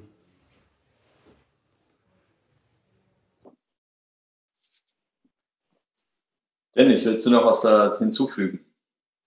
Ja, ich kann ja ein bisschen nochmal erzählen, was wir so planen, worin wir gerade so ein bisschen dran arbeiten. Ähm, weil sozusagen das, das Tischlereisegment ist ja ein spannendes Segment, finde ich, ja, und wir sind da auch irgendwie gut unterwegs. Wir haben uns stark auf diesen B2C-Bereich auch fokussiert mit der Holz Connection Brand. Also ich mache jetzt nicht im großen Stil irgendwelche Umbauten, äh, keine Ahnung, äh, Praxen einrichten, äh, Büros bauen, Rechtsanwaltpraxen bauen etc. Ich glaube, das ist noch ein Segment, in dem man sich bewegen kann. Ja, das erfordert aber noch mal mehr dieses Projektverständnis, Projekt-Know-how. Da müssen unsere Prozesse noch mal größer gedacht werden, weil du dann einfach über ein Volumina zwischen irgendwie 30 und 100k sprichst, als dass du zwischen 3 und 30.000 sprichst. Ja? Und Die könntest du ja auch einfach mal zu mir rübergeben, Dennis, weil das machen wir ja. Genau, du kannst mir diese Leads schicken, dann bearbeite ja. ich die und dann zahle ich dir eine Provision. Das ist kein Problem. Ja, super. Äh, deswegen reden wir ja beide miteinander. Ja. Ähm, aber was, was ich für mich sozusagen einfach spannend finde, ist, dass wir uns irgendwie angucken müssen, wenn wir sozusagen diese, diesen, hier diesen Energy Green Deal hinbekommen wollen und uns auch verändern wollen, dann muss ja irgendwas passieren. Das ist, glaube ich, allen heutzutage bewusst. Ja? Und auf der einen Seite äh, reden wir sozusagen ja über Möbel. Ja? Das heißt, wenn wir uns den Markt bei mir angucken, der Endkunde, der sozusagen Eigentum sich kauft, ja, oder eine Eigentumswohnung kauft, der hat einfach in den letzten Jahren äh, für den Preis, den er bezahlt hat, immer weniger äh, Fläche bekommen. Ja? Das heißt, ähm, aus unserer Sicht gesprochen sind wir einfach äh, die Guys, die dir sozusagen die Wohnung so ausstatten, dass du sie am flächeneffizient nutzen kannst. Ja, also eine kleine Family hier aus Berlin, die irgendwie so ein bisschen rauszieht, ja, die kriegt wahrscheinlich heute irgendwie 100 Quadratmeter für äh, gefühlt 7.500 Euro pro Quadratmeter. Das heißt, all in mit Nebenkosten bist du schnell mal bei 900.000 bis einer Million, dass du so eine kleine Vier-Zimmer-Wohnung dir gekauft hast. Ja, und ähm, jetzt ist das der Markt ja, der ist nun mal heutzutage so. Ich glaube, das kann politisch äh, nicht mehr irgendwo in den Griff bekommen werden, ja, auch wenn da irgendwelche äh, Agendas äh, geschrieben sind, die das probieren umzusetzen. Aber der Markt ist einfach so, ja. Und auf der einen Seite, wenn ich, wenn der Markt so ist, muss ich mich probieren, damit sozusagen äh, zu umgeben und sozusagen Lösungen zu finden. Und ich glaube, das können wir einfach sehr gut. Wir haben irgendwie Steel Frames wo ich die Räume abtrennen kann. Ich kann dir einen, ein Bett in den Schrank reinbauen. Ich kann dir ein Türüberbauregal bauen. Ich baue dir ein Dachschrägenregal. Einfach Lösungen für die Sachen, die du hast, weil ich glaube, die Leute haben, werden auch in Zukunft weiterhin Sachen haben, sei es Spielzeug der Kids, ja, so. Und ähm, äh, das ist sozusagen das eine Segment. Und auf der anderen Seite kann man halt gucken, okay, wenn Wohnraum gebraucht wird, dann kann ich auch diesen Wohnraum erschaffen, ja. Und das, was ja einfach der, der, der, der Trend jetzt der nächsten Jahre und Jahrzehnte sein wird, ist sozusagen der Holzbau, ja, also das effizient gefertigte Haus, äh, ein hybrid gebautes, äh, mehrgeschossiges Haus, ja. Ähm, und das findet heute sozusagen im Zimmereisegment statt. Ja, also es gibt, so wie es dieses segmentierte, fragmentierte Segment der Tischlerei gibt, gibt es das Segment des Zimmermanns. Ja, das sind so kleine Buden, die haben irgendwie so ein kleines Sägewerk hinten dran, die stellen da selber ihr Holz her, die haben so ein, so ein Schmetterlingswender, heißt es, da baust du dann so die Wände drauf mit der Hand, dann tackerst du das da irgendwie so ein bisschen zusammen und baust dann ein Einfamilienhaus draus. Und jedes Haus hat irgendwie äh, ich sag mal, sehr individuelle äh, Anforderungen des Kunden. Ja, der eine will grün, blau und orange. Der Grundriss ist immer anders und jedes Teil ist irgendwie anders. Und das, was wir jetzt sozusagen im nächsten Schritt angehen, was als neue Brand jetzt gerade die letzten äh, zwölf bis 18 Monate schon in, in, in, Planung ist und gebaut wird, ist das Thema Holz Homes. Ja, also wir, wir gehen in den Bereich äh, im ersten Schritt, dass wir uns Ferienhäuser angucken, ja, dass wir einfach gucken, wie können wir effizient und günstig Holzhäuser produzieren, ja, wie kriegen wir dann einen Prozess rein, ja, so wie Pierre das schön beschreibt, ein Prozess bei ihm ist ja auch sozusagen, ich plane ein Büro, ich habe 30 verschiedene Hersteller, ich muss alles irgendwie koordinieren. Und ähnliches findet ja sozusagen im, äh, beim, beim Hausbau statt. Ja, ich muss vom, vom Kaufvertrag über den B-Plan, über das Design, über die einzelnen Gewerke das irgendwie zusammenkriegen. Und ich glaube sozusagen, unser Job ist es, als in diesem Holz Connection Segment, in dem wir drin sind, diesen Bereich nochmal anzugehen, weil der Bedarf nach neuer, neuem Wohnraum ist irgendwo da. Ja? Je teurer die Preise in der Stadt werden, desto eher denken die Leute darüber nach, wie komme ich vielleicht nochmal aus der Stadt raus. Ähm, je mehr E-Autos wir haben, ja, das ist einfach auch das Produkt der Zukunft. Ja? Ich glaube, wenn wir das sozusagen aus Sicht einer anderen Branche sehen, ja, irgendwie heutzutage werden äh, 80 Prozent aller Häuser in Deutschland weiterhin aus Beton und Stahl gebaut, ja, äh, und nur 18 Prozent aller äh, Gebäude werden irgendwie Prefab im B2C-Segment aus Holz gebaut, ja. Das heißt, auch dort wird so ein Wandel stattfinden, der auch dann politisch forciert wird. Du kriegst dann irgendwie KfW-Gelder dazu, ja, wenn du in Holz baust, wenn du nachhaltig baust, ja. Und so wie sich irgendwie diese, die Autobranche es nicht geschafft hat zu wandeln, sehe ich es halt bei uns auch sozusagen in, in, im kleinen Segment, ja. Und ich möchte halt einfach coole Produkte anbieten, die nachhaltig sind, die irgendwie einen Beitrag dazu leisten, ja, dass wir gemeinsam es schaffen, irgendwie auch unseren Kindern ein, ein cooles Land zu hinterlassen, ja. Und ähm, das kennen wir alle nur mit Kaufentscheidungen fällen, ja, weil ob ich morgen einen Diesel kaufe oder ein E-Auto, äh, der Markt hat, glaube ich, ein genügend großes Angebot, dass ich entscheiden kann, ja. Ähm, und das ist sozusagen das eine. Und ich, glaube, den Prozess dann zu digitalisieren und zu vereinfachen, ja, hilft es dann auch sozusagen schneller das Produkt in den Markt reinzubringen. Und äh, deswegen glaube ich, dass wir in Zukunft alle eher in einem Holzhaus wohnen werden, als dass wir in einem Betonklotz wohnen. Ja, und da fange ich jetzt an und das ist ein steiniger Weg, ja, und äh, es, äh, äh es ist auch noch verrücktere Strukturen, weil du hast halt das ganze Grundstücksthema und B-Plan und irgendwie und Co. mit drin. Aber the challenge is accepted, ja, die Firma ist gegründet ähm, und wir gehen irgendwie voran und in den nächsten Wochen und Monaten wird da bestimmt einiges dann irgendwie auch äh, online gehen und publiziert werden. Aber das ist einfach so was, wo ich immer dran glaube, ja, dass für mich das Thema Holz auch wenn es dann irgendwie so oldschool klingt, ja, das ist einfach ein geiles Produkt, ein nachhaltiger Rohstoff, der wächst nach, ja, der ist, es gibt eine gute Forstwirtschaft, das ist alles irgendwie gut auch in den letzten Jahrtausenden irgendwo gewachsen, ja, und ähm, wenn wir sozusagen das embracen und das als was Positives aufnehmen, ja, und gute Kaufentscheidungen fällen und auch das vorleben, ja, und kommunizieren, dann zieht auch irgendwie der Rest nach, ja, und äh, genau, das war zum Thema äh, mir ist nicht langweilig und wir geben weiter Gas. Ja, gerne. Also ähm, echt cool, wie du es auch nochmal zusammengefasst hast. Ähm, die Frage hätte ich sonst gestellt, auch zum Abschluss, eigentlich deinen persönlichen Antrieb, dein, dein Why, das hast du jetzt sehr schön aufgemacht. Ähm, da fehlt dir jetzt zum, zum Abschluss nur noch Pierre in der Runde. Vielleicht äh, sagst du uns auch nochmal, was, was eure nächsten Pläne sind und was dich da persönlich antreibt. Vielleicht auch über das Business äh, oder erfolgreiche Geschäft machen hinaus. Ja, ja, also ähm, das, das war ja halt eigentlich bei mir ähm, zwei Facetten. Das, die eine Facette ist ähm, jetzt aktuell in dem, in dem Business, wenn ich mir, mir die Kunden angucke, dass ich wirklich gesehen habe, deswegen hatten wir auch diesen Pivot, es gibt hier einen krassen Need ähm, bei, bei unseren Kunden. Die wollen halt kreativ arbeiten, die sind aber zu sehr in, in irgendwelchen Prozessen drin, du musst dir vorstellen, du willst ihm ein cooles Hotel ausstatten oder du willst ihm ein cooles Büro ausstatten. Dann bist du als Verantwortlicher oder als Innenarchitektin, dann willst du kreativ arbeiten, du hast aber gar keine Lust, diesen ganzen Rattenschwanz dahinter zu machen, diese Marken zu sourcen, das Crossdocken, alles äh, in ein Lager schicken. Die Möglichkeit hast du ja in der Regel gar nicht, bis hin zur Montage, Troubleshooting. Also mir geht es wirklich darum, diesen Menschen mehr Zeit zu geben, ähm, mehr Zeit, sich ähm, äh, um andere Projekte zu kümmern, mehr Zeit sich aufs, auf Kern, aufs Kernbusiness äh, zu konzentrieren. Also das ist für mich ein großer Antrieb. Das kriegen wir halt auch immer wieder als Feedback. Mega geil, seitdem ich mit Nukon arbeite, habe ich wieder irgendwie mehr Freizeit, kann wieder mehr Projekte machen. Also es ist, ähm, ist einfach für mich total schön zu sehen, dass wir diesen Menschen helfen können. Und dann ähm, das andere, da gibt es auch hier nochmal ähm, eine, eine Taskforce, die wir ähm, intern haben ich, ich weiß nicht, ob das dadurch kommt, dass wir vielleicht äh, alle drei irgendwie Kinder haben. Das geht sicherlich auch genauso gut, äh, wenn man keine Kinder hat. Aber das Thema Nachhaltigkeit, äh, muss ich ehrlich sagen, ist bei mir erst so seit zwei, drei Jahren so richtig, richtig hart angekommen, auch im Reality-Check. Also wir sehen es jetzt ähm, mit, der, mit der Überflutung, die wir in Deutschland hatten. Ähm, wir sehen es mit den Bränden, die wir auf der Welt haben.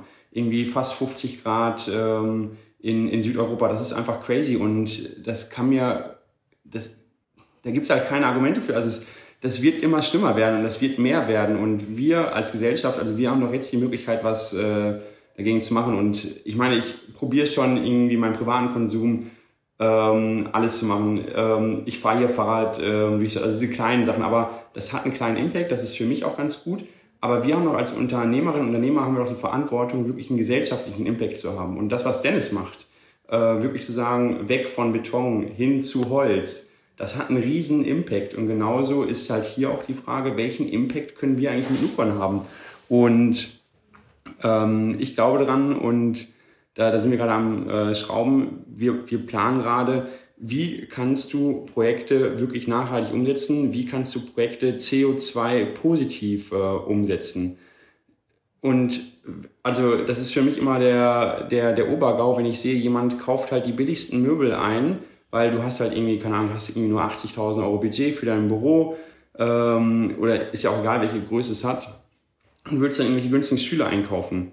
Ja, A, überleg mal, welchen Weg haben eigentlich diese Produkte hinter sich? Also wo werden die ähm, hergekarrt? Ähm, einmal ähm, eine, eine CO2-Katastrophe, wenn man so will. Und B, aber das viel starkere Argument ist eigentlich ähm, die Langlebigkeit. Für mich hat äh, Nachhaltigkeit auch was mit Langlebigkeit zu tun. Wenn du dir Produkte kaufst, die wirklich ähm, 20, 30 Jahre halten oder die sind refurbished, ähm, mega, mega gut. Das bringt uns halt weiter, anstatt immer wieder neu zu produzieren, neue Produkte reinzuhauen. Und da ist halt die Frage, was können wir als Zukunft für einen Impact haben? Können wir vielleicht auch Gebrauchtmöbel mit anbieten in Projekten? Können wir Projek äh, Produkte besonders zertifizieren? Ähm, können wir sogar so ein Malus-System einführen, dass Produkte, die CO2-negativ sind, ähm, ähm, teurer sind, schlechter bepreist sind.